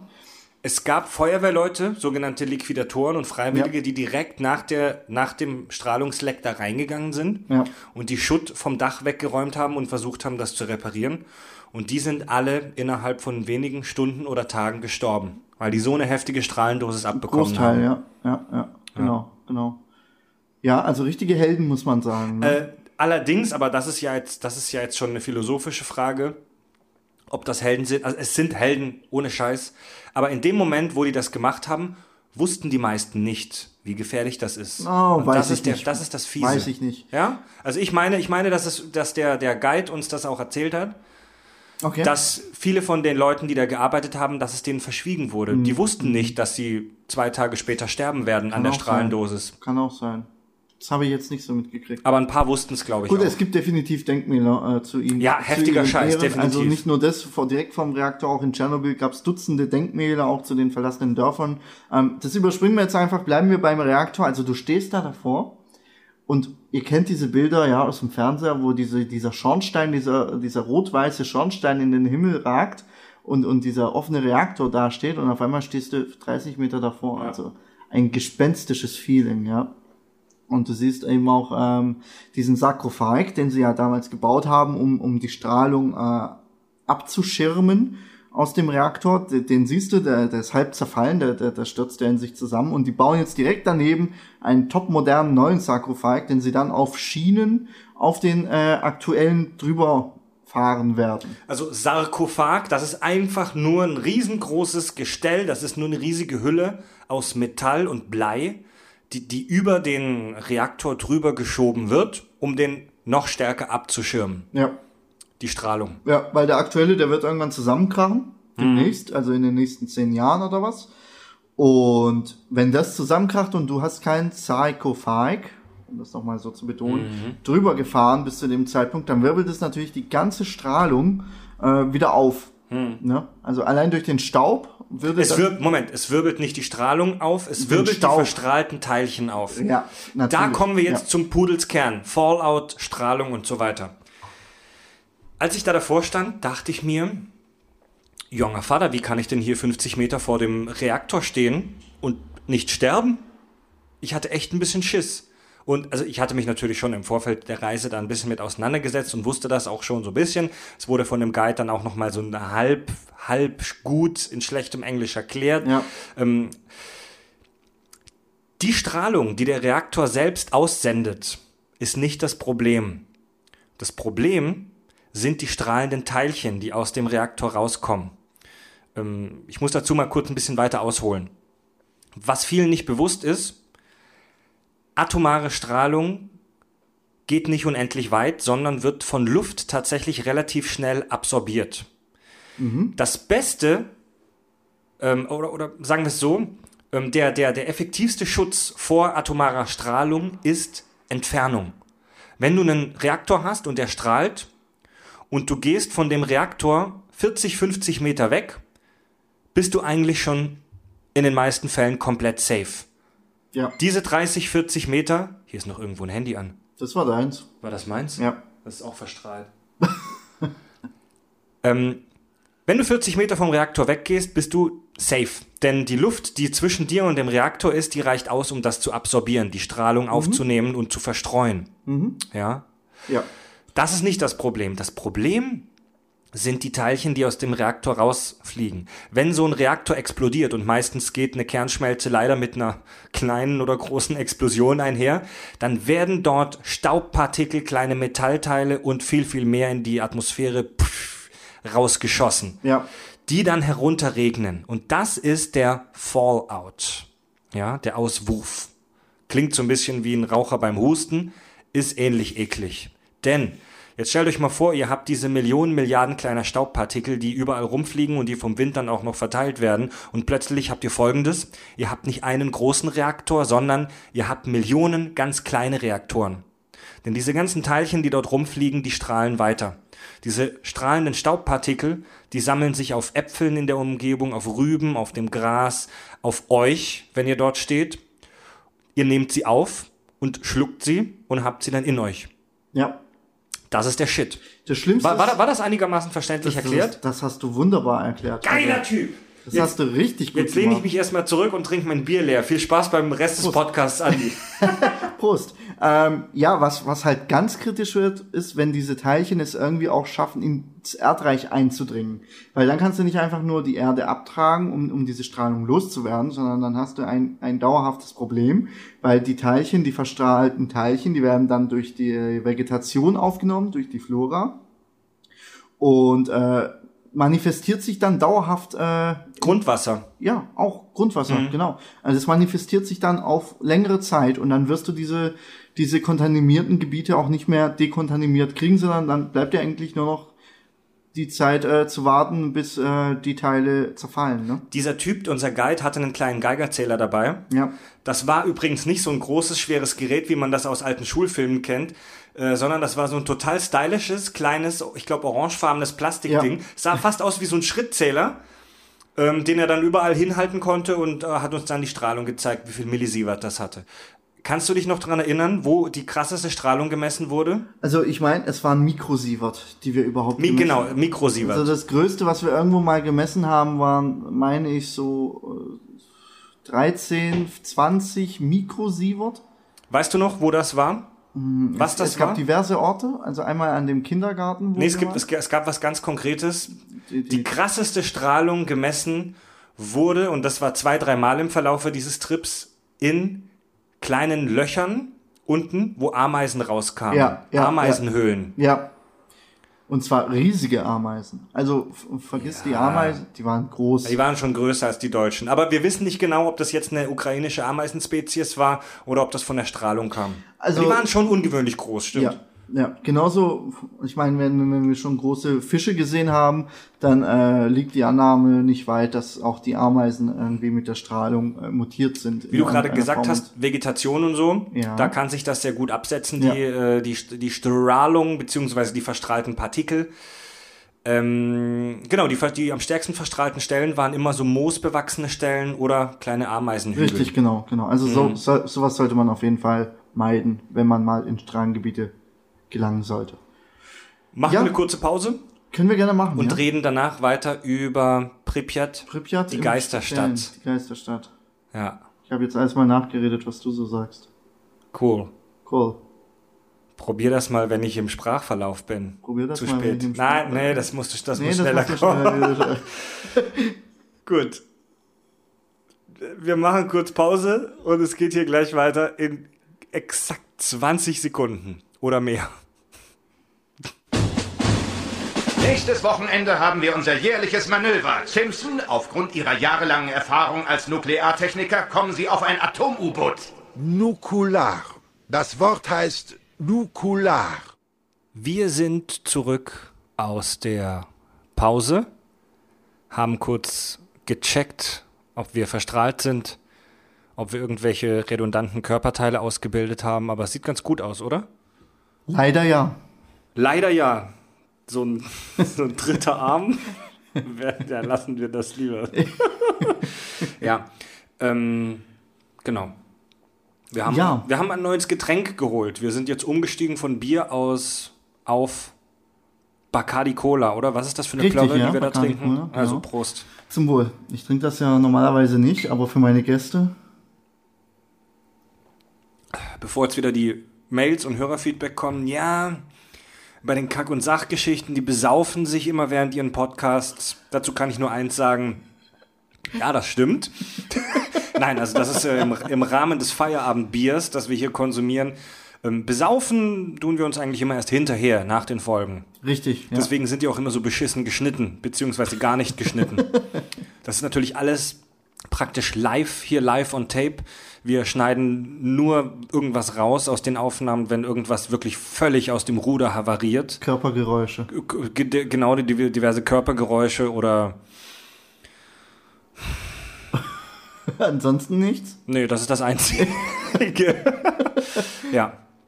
Ja, ähm, Wo waren wir stehen geblieben? Pripyat. Wir, die, die Fahrt weiter nach Uh, Pripyat ja, vom, ja. vom Zu, Reaktor. Zuerst mal, ähm, Pripyat, was ist denn das überhaupt? Ja, Pripyat, das ist eine, man, muss man sich vorstellen, eine Modellstadt.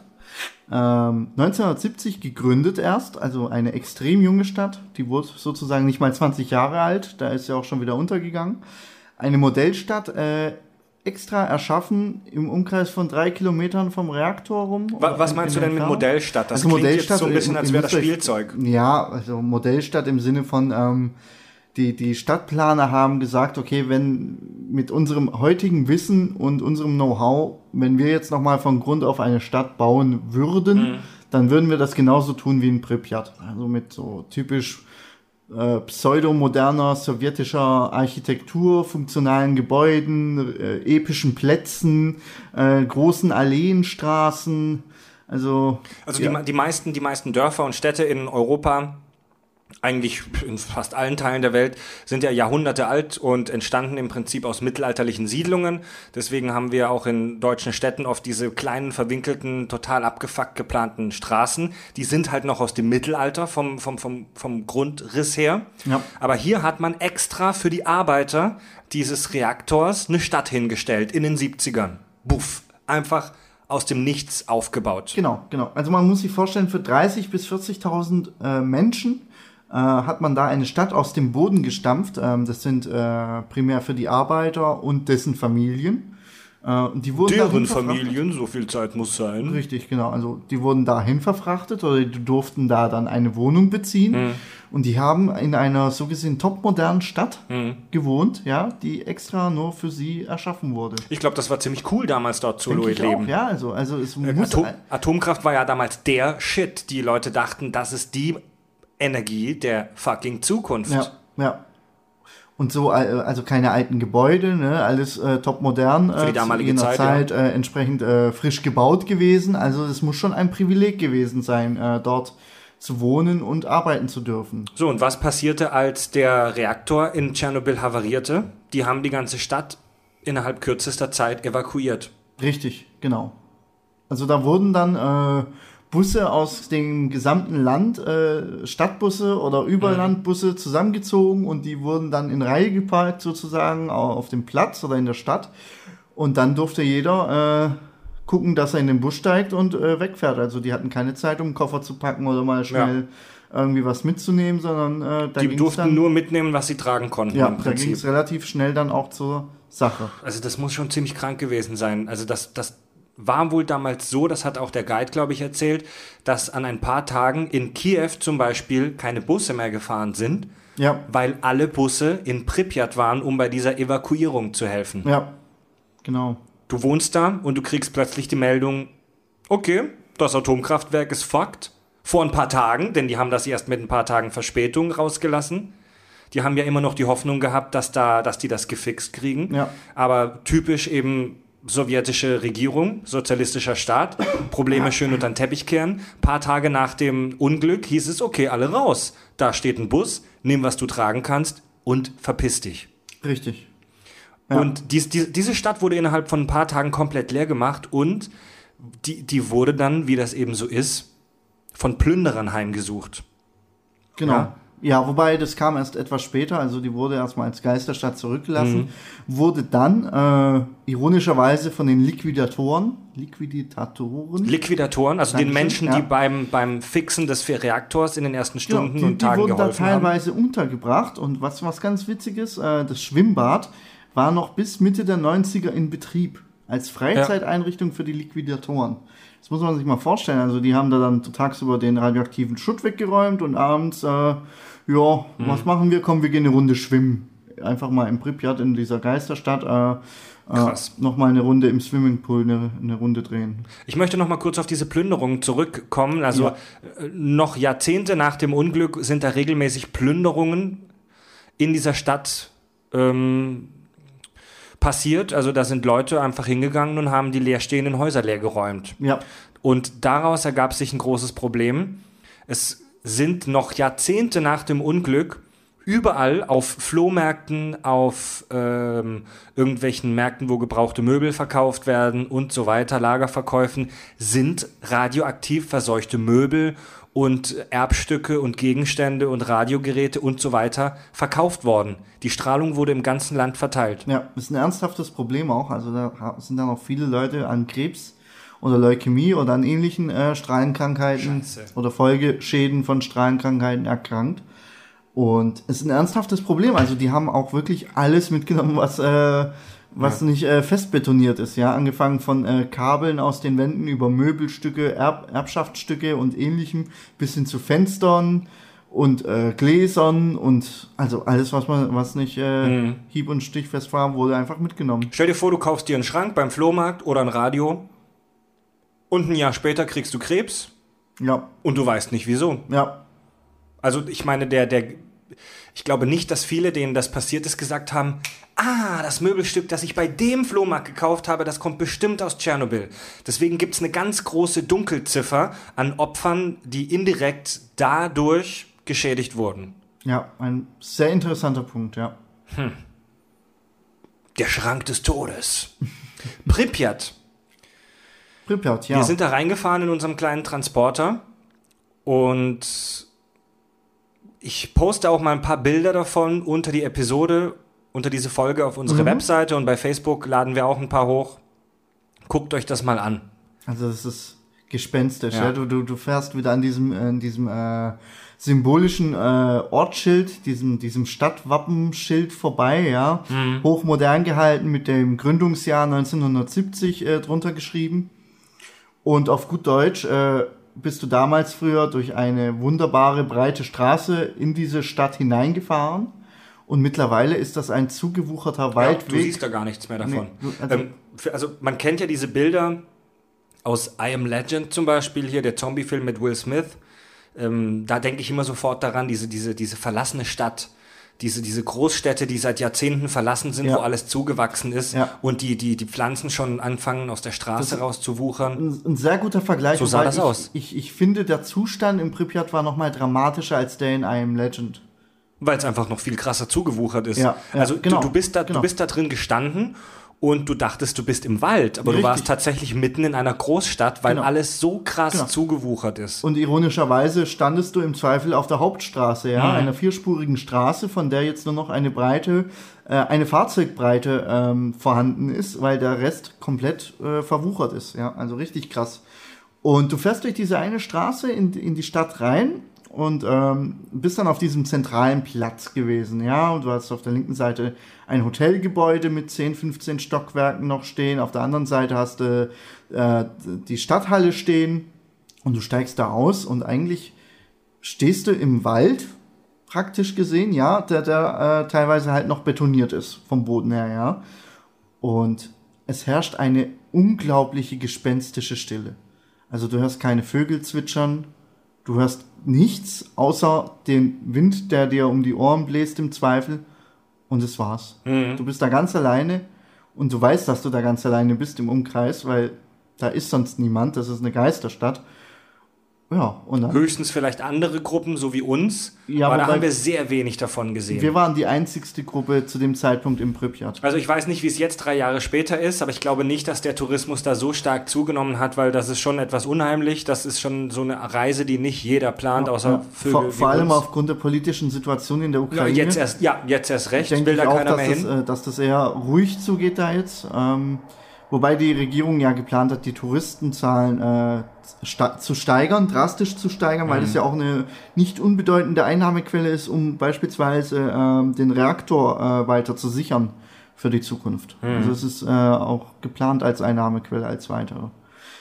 Ja, genau, aber wo waren wir jetzt stehen geblieben? Du stehst da Pripyat, dieser große Platz. du stehst da an diesem Platz, ja, und, und, und es ist unbeschreiblich, ja, d- diese Stille. Und dann äh, sagt der Guide, so, und jetzt dürft ihr euch frei bewegen, ihr dürft in jedes Gebäude reingehen, ihr dürft machen, was ihr wollt, passt auf, dort wo Holzböden sind, dass ihr nicht durchkracht, weil das schon modrig sein könnte. Und wir treffen uns sozusagen in einer Stunde wieder exakt hier.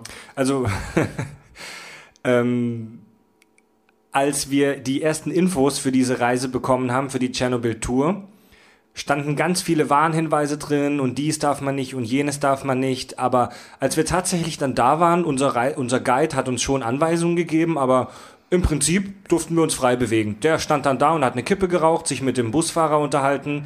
Ähm, beziehungsweise es war ja kein richtiger Bus, es war so ein Kleintransporter. Ja. Und wir durften eigentlich machen, was wir wollten. Wir hatten eine ewig Freizeit, durften rumlaufen, Fotos machen und waren auf uns selbst gestellt. Ja, unglaubliche Fotos. Also von, äh, den, von, den Sich von der. Sicherheit her sehr fragwürdig. Wir fanden es cool.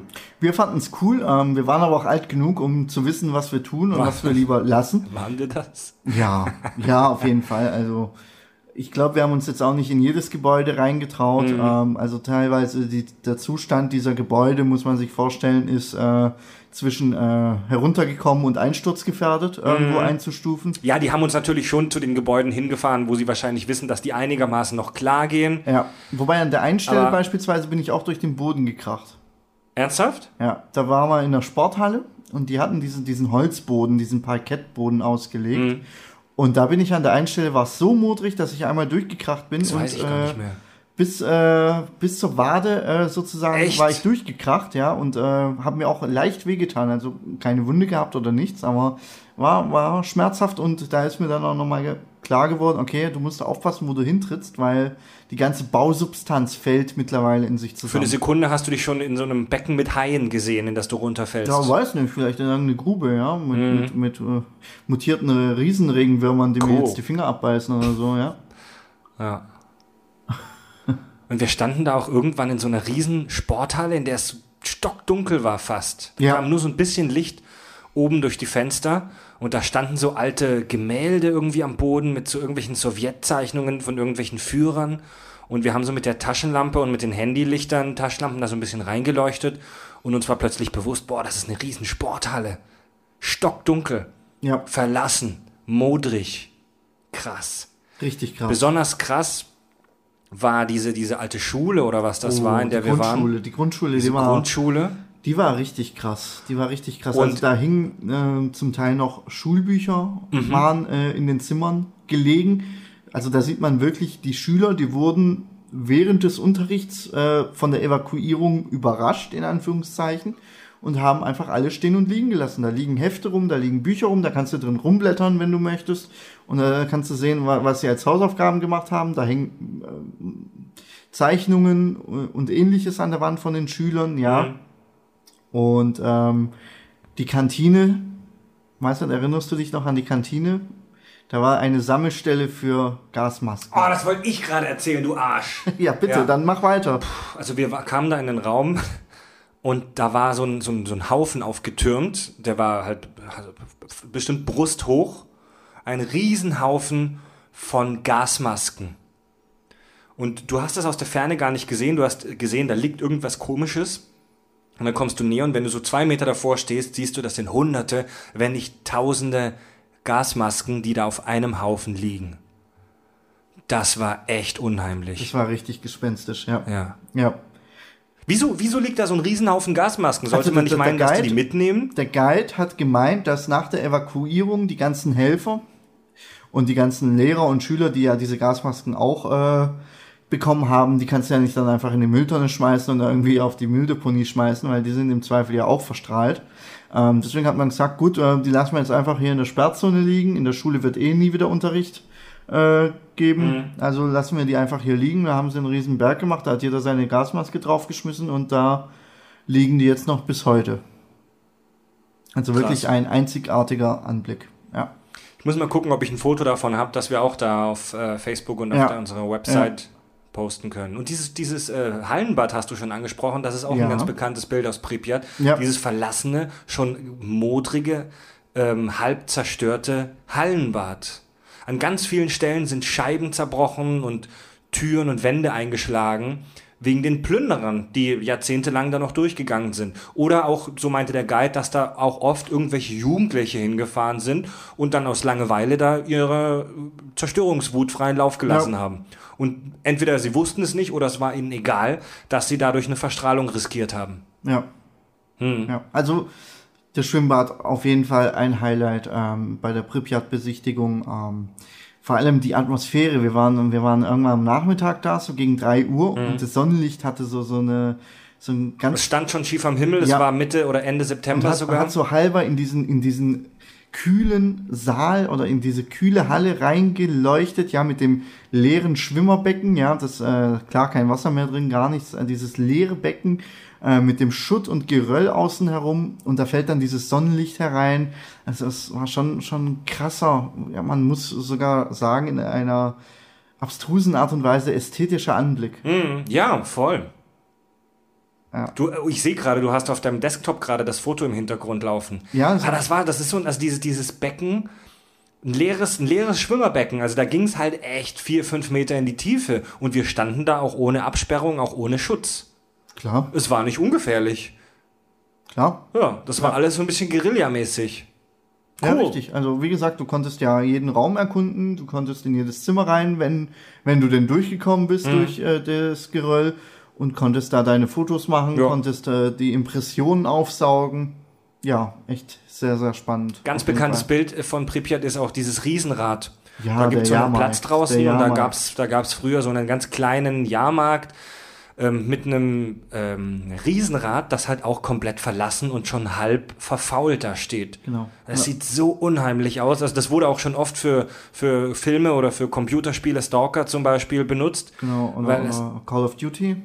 Ja? ja kommt das da auch vor bei Call of Duty? Mission, ja, die Pripyat-Mission. Also das Bild kommt bestimmt dem einen oder anderen bekannt vor, dieses vergammelte, äh, alte Riesenrad, das da mitten in dieser zugewachsenen Stadt steht. Hammer, Hammer. Hammer. Du kommst da hin, ja, und, und siehst diesen Jahrmarkt, also mit, ja, das ist kein Jahrmarkt, wie man sich mit äh, den hier in, in Deutschland vorstellen kann. Es gab eine Handvoll Attraktionen, einen Autoscooter, ein Riesenrad. Ja, ganz billig. Ein Karussell, halt, ja. also drei, vier Attraktionen so oder so. Dorf, Dorfjahrmarkt. So. Aber die, die, der Jahrmarkt, der wurde da zu dem Zeitpunkt gerade aufgebaut für den äh, Feiertag im 1. Mai.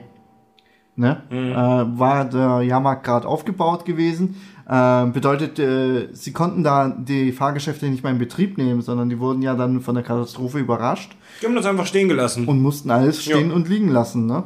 Und äh, so ist dieser Jahrmarkt eben entsprechend auch noch anzutreffen, äh, inklusive einem Autoscooter, wo das Dach fehlt, wo du nur noch ähm, grob erkennen kannst anhand der Autos, die da drin stehen, dass das hier mal eine Autoscooter, äh, eine Autoscooter-Attraktion gewesen sein muss. Also es auch ein einzigartiger Anblick, ja. Und der Riesen, das Riesenrad als, als Symbolbild dieser gesamten Attraktion. Wow.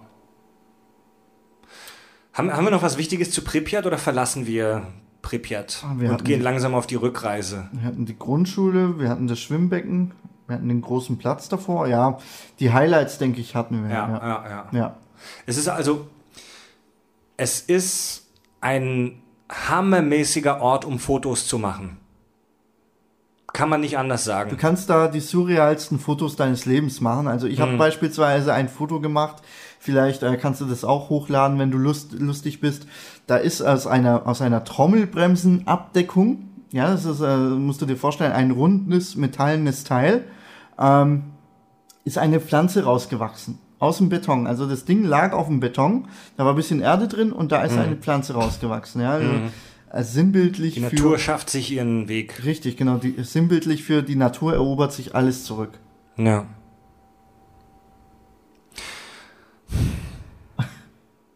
Als wir dann auf dem Rückweg waren, wir sind in unserem Minibus dann wieder Richtung Kiew gefahren. Ja. Mussten wir natürlich wieder den Checkpoint passieren an, äh, an der Grenze ja. des Sperrgebiets und es musste natürlich passieren, wir wurden gecheckt auf Verstrahlung. Ganz das war auch spannend. Ja, also ich hätte nicht gedacht, dass das passiert. Ich dachte, da fährst du einfach wieder wie du rein bist, äh, so wieder raus. Aber nein, ähm, du wirst in ein Gebäude geführt, an diesem Checkpoint. Und da musst du dich in, in irgendwelche ganz kuriosen sowjetischer Bauart äh, von, äh, von Gerätschaften reinstellen. Äh, die messen, wie viele Stra wie viel Strahlung oder wie, ja, wie viel Strahlung ja. deine Kleidung äh, aktuell von sich gibt. Das war im Prinzip so ein, so ein Ganzkörper-Geigerzähler. Also ja. äh, ähm, man, man kennt das ja so im Freibad oder überall, wo man sich anstellt, wo es so diese Drehkreuze gibt. Die, sah so ein bisschen, die sahen so ein bisschen aus wie große Drehkreuze mit so, einer, mit so einer Telefonzelle aus Metall, also so ein Kasten, in dem man sich reinstellt. Und dann wirst du kurz gescannt, dauerte ein paar Sekunden und dann gehst du raus und dann leuchtet das Licht grün oder rot, wenn richtig. ich das richtig in Erinnerung hatte. Genau, genau.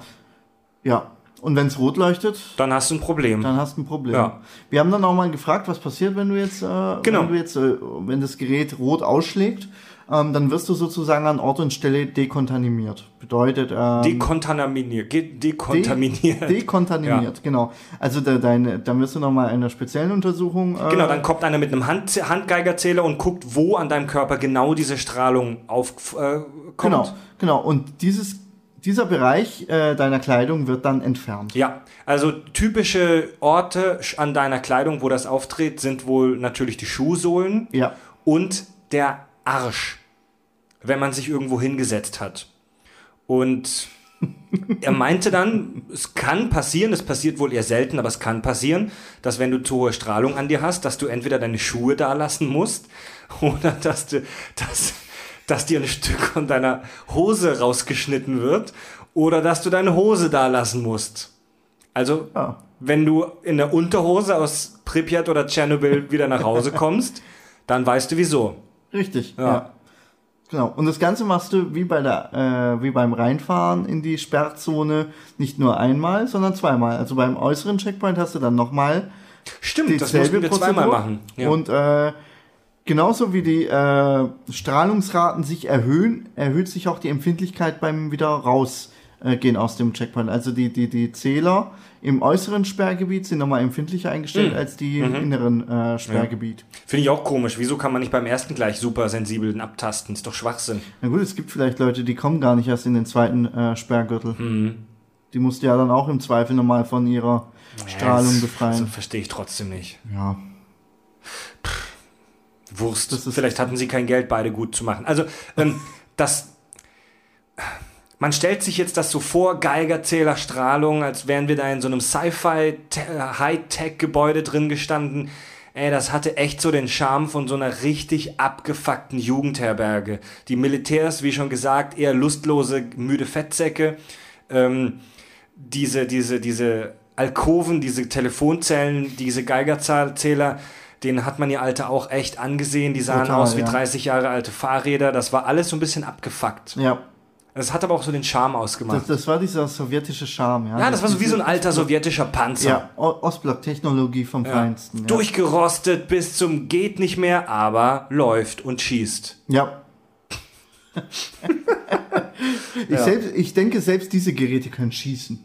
Ja, sobald mhm. da das rote Lämpchen leuchtet, fahren die Gewehre aus. Ja, alles in der ehemaligen Sowjetunion kann schießen. Ja, definitiv, definitiv. Ja, ja. ja. ja dann sind wir da rausgefahren, wieder aus der Sperrzone. Andi hat sein drittes Auge gecheckt nochmal. Ja, es war immer noch nicht da. Und dann sind wir zurück nach Kiew. Und waren dann auch ganz schön kaputt von dem Tag, weil es, viel es rumgelaufen. War, ja, es, es, war nicht nur, es war nicht nur die körperliche Strapaze, sondern du hast angemerkt, ja, dass in diesem Bus jeder über das, was er gesehen hat, nachgedacht ja. hat. Also, also, es war eine Stille in dem Bus. Ich glaube, während der ganzen Fahrt über nach dem letzten Checkpoint bis nach Kiew rein war eine Totenstille im ja, Bus. Auf dem Rückweg haben alle die Fresse gehalten. Ja. Lag, lag so, ich sag mal 30 Prozent an der Müdigkeit, weil es schlaucht halt auch, wenn du da den ganzen Tag unterwegs bist. Aber es war auch wirklich eine eher nachdenkliche Stimmung also diese Eindrücke zu verarbeiten, das geht auch nicht innerhalb von einer, einer Busfahrt. Also mhm. die haben uns, glaube ich, noch die ganzen nächsten Wochen ja. intensiv beschäftigt. Also ja, sehr geile, sehr geiler Trip auf jeden mhm. Fall. Ja, dann waren wir noch eine Nacht in Kiew, waren dann noch im Puff. nee, wir hatten gar kein Geld mehr sowas. Ja, ich musste ja die Polizei bestechen. ja, genau, wir mussten ja auf dem Rückweg nochmal die Polizei bestechen, wie, du, wie wir am Anfang schon erzählt haben. Und dann ging es wieder zurück nach Hause. Genau, Zwischenstopp nochmal mit Palinka in Budapest. Oh Gott, ja, wir waren dann nochmal in Budapest, Zwischenstopp, mussten dann nochmal den selbstgebrannten Schnaps von deinem komischen Verwandten Mussten? da saufen. Durftest. Du, Durften. Du hattest das Privileg. So, noch, ich hätte, komm, jetzt zum Schluss nochmal eine irgendeine ungarische Beleidigung. Was fällt dir denn noch ein? Oh yes. Irgendwas mit einem Also ich- Affen gab's noch. Mit dem Affen. nee. Irgendwas mit einem vollgespritzten Affen. Äh, es, es gibt noch äh, blasphemische Beleidigungen, die gehen in dieselbe Richtung wie äh, das mit deiner Mutter. Ähm, Hm. Bloß eben entsprechend, äh, du spritzt nicht auf die Mutter deines Gegenübers ab, sondern auf den lieben Gott. Haben, Ja. die, haben die ungarischen Beleidigungen alle irgendwas mit Ejakulat zu tun? Größtenteils, ja, mit Körperflüssigkeiten im Allgemeinen, Hm. so, ja. Cool. Ja, ja, die sind da relativ kreativ Ja, im Ausschmücken. super. Ja, gibt's noch was, das wir jetzt erzählen möchten? Irgendwas, das dir noch auf dem Herzen liegt zu unserem Ungarn-Kiew-Tschernobyl-Trip? Also jeder, der ein bisschen Eier in der Hose hat, ähm, dem darf ich nur empfehlen, überlegt euch, macht es mit, auf jeden Fall. Das ist schon spannend, ja. Es, es lohnt sich. Ähm, Aber es gibt, weil du jetzt gerade gesagt hast, Eier in der Hose, eigentlich muss man von nichts Angst haben. nein, Also, nein, es ist- aber Also, natürlich komisches Gefühl und meine, meine Mom und alle möglichen Leute haben vorher noch versucht, mir das auszureden. Du gehst nach Tschernobyl? Bist du irre? Aber es ist ungefährlich. absolut. Es ist ungefährlich. Also wie jetzt die politische Lage ist, Ja. weiß ich nicht. Ähm, das Gut, okay, ja. selbst hm, entscheiden. Ja, ja stimmt. Ja, ja, Aber der Trip an sich war, gut, die Autofahrt Aber- nach Kiew war, glaube ich, gefährlicher als wirklich der Aufenthalt da, diese Ja. geführte Tour. Also auch, auch jetzt Tschernobyl. als, also wie oft hören wir in den Nachrichten, dass irgendwelchen Touristen in der Ukraine was passiert? Ich weiß nicht, wann das das letzte Mal war. Als Tourist ist man eigentlich relativ safe. Die größten Gefahren als Tourist sind, dir wird die Handtasche geklaut oder du bezahlst Wucherpreise für ein Steak im Restaurant in Kiew. Das sind die größten Gefahren als Tourist. Ja, das stimmt. Stimmt. Wobei das Steak war richtig gut. Das Steak war sehr gut, aber auch nicht gerade günstig. nee, es war nicht günstig, Man, also ich bin, ich bin mit falschen Erwartungen reingegangen. Ich dachte, das war vielleicht auch ein bisschen rassistisch von mir, aber ich dachte, Billiglohnland, oh, können wir mega viel saufen und fressen für wenig Geld. Pustekuchen. Kannst du bestimmt, wenn du draußen in den Ja, in Arbeitersiedlungen... den Käffern. Ja, Oder am Stadtrand. Aber im, im Zentrum drin, in Kiew, hast du Preise wie bei uns teilweise sogar noch ja mehr. gut, das waren noch die Touri-Meilen, wo wir ja gut, sind. wir waren halt auch an den Touri-Hotspots. Ja, also, Das muss man auch mal sagen. ja, ja. Ja.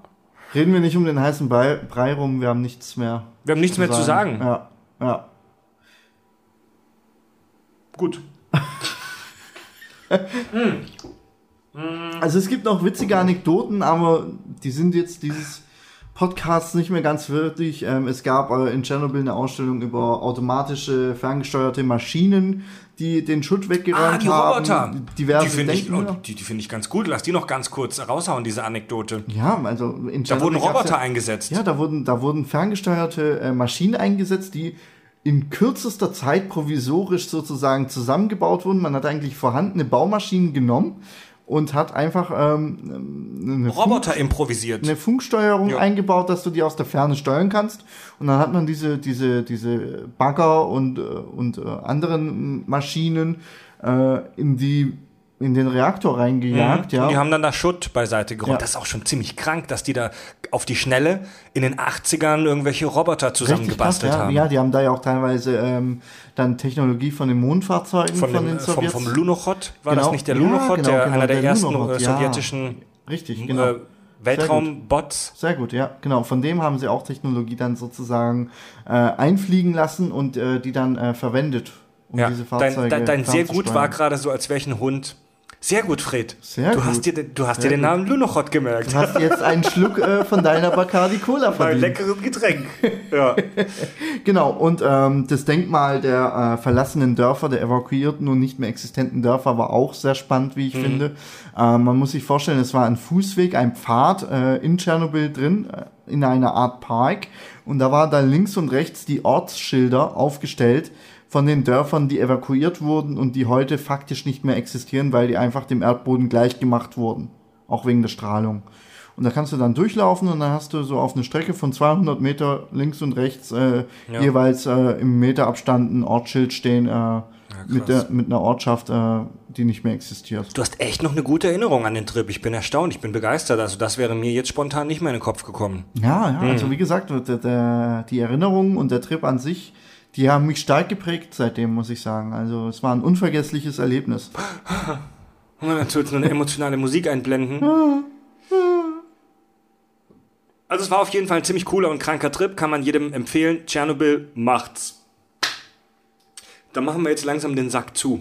Ja, Ja, das waren die Kack- und Sachgeschichten. Heute mit äh, mal einer anderen Folge, dem unserem kleinen Reisebericht Ferien auf dem Bauernhof in Tschernobyl. ähm, ja, schreibt uns doch gerne, wie euch diese Folge gefallen hat. Hm? Sollen wir für euch nochmal an irgendwelche lebensgefährlichen Orte der Welt fahren? also um, um, mal, um mal eine Preview zu machen, also ich werde definitiv nochmal äh, nach Nordkorea reisen in den nächsten Jahren. Also da dürft ihr euch drauf freuen. Das sagst du seit zehn Jahren. Ja, und ich werde es machen.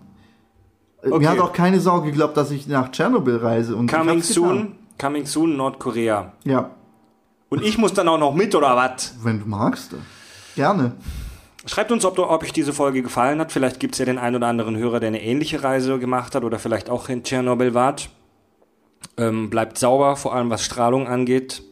Keiner macht den Drogen. Und das schneiden wir auch aus. Und äh, genau, ähm, ja, gebt uns eine 5-Sterne-Bewertung auf iTunes, abonniert uns auf iTunes, empfehlt uns weiter die Kack- und Sachgeschichten, äh, verfolgt uns auf Twitter und Facebook, Hashtag Kack und Sach. Und ja, immer schön kack und sachlich bleiben.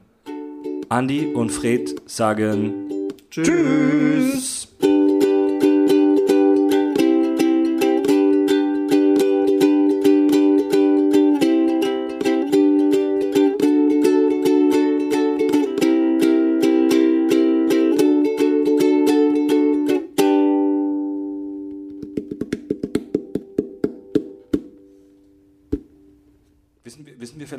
auf Ukrainisch Tschüss heißt oder so?